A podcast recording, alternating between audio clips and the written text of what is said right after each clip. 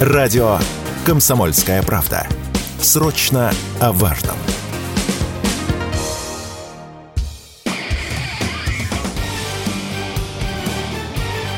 Говорит полковник.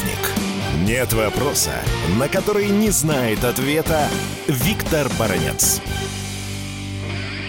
Из неофициальных источников с вчерашнего дня просачивается информация, что герой Российской Федерации, генерал армии, главком воздушно-космических сил Суровикин освобожден от должности главного воздушно-космических силах. Любопытная информация, но повторюсь, повторюсь, пока официального информации на сей счет нет. Вроде бы одно из информационных агентств, близкое такое к власти, скажем, сообщило, что на место главкома ВКС уже назначен другой генерал. Ну и здесь, конечно, возникает вопрос у людей. Ну, во-первых, возникает вопрос, а где вообще Суровикин? Ведь вы посмотрите, уже продолжительное время генерала армии нет на информационном горизонте. Министерство обороны нам говорят, что у него отпуск.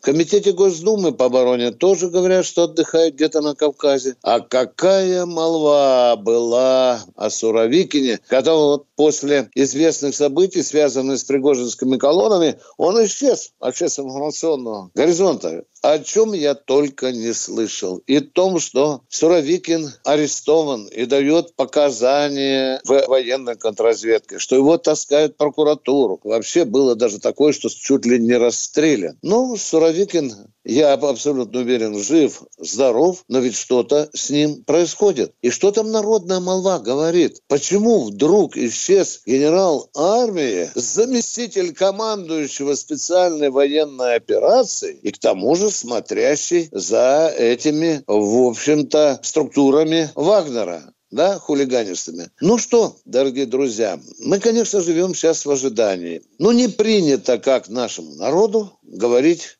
куда и как смещается и почему генералы. Я не правнук Нострадамуса, я не внук бабы Ванги, но скажу, конечно, пытаюсь погадать, что ждет Суровикина. У него какое-то богатыря на раздорожье, знаете, знаменитая картина, где камень написано налево пойдешь, направо пойдешь. У Сергея Викторовича, на мой взгляд, есть несколько путей. Ну, во-первых, смещение с должности главкома ВКС еще не говорит, что он будет понижен и уволен. Нет, это еще ничего не говорит. Он распоряжение отстранение министра обороны. Отстранение должности это может сулить и повышение. Да-да, кто-то скажет, ну что ты глупый, что ли?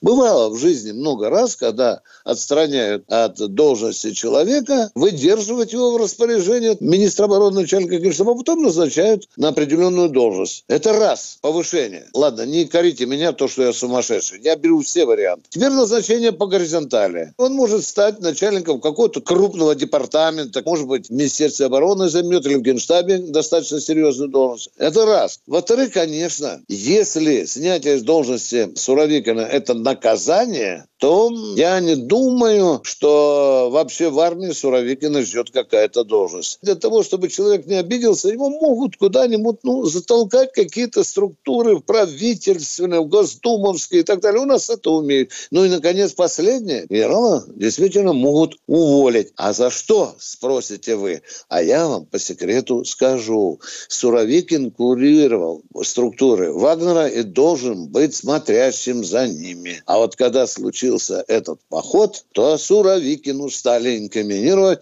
что он якобы знал, но вовремя не принял мер. Вранье. Потому что есть видео, на котором генерал армии Суровикин призывает вагнеровцев не делать глупостей. Вот такая нынче история с героем Российской Федерации, генералом армии Суровикиным. Виктор Баранец, радио «Комсомольская правда», Москва. Говорит полковник. Нет вопроса, на который не знает ответа Виктор Баранец.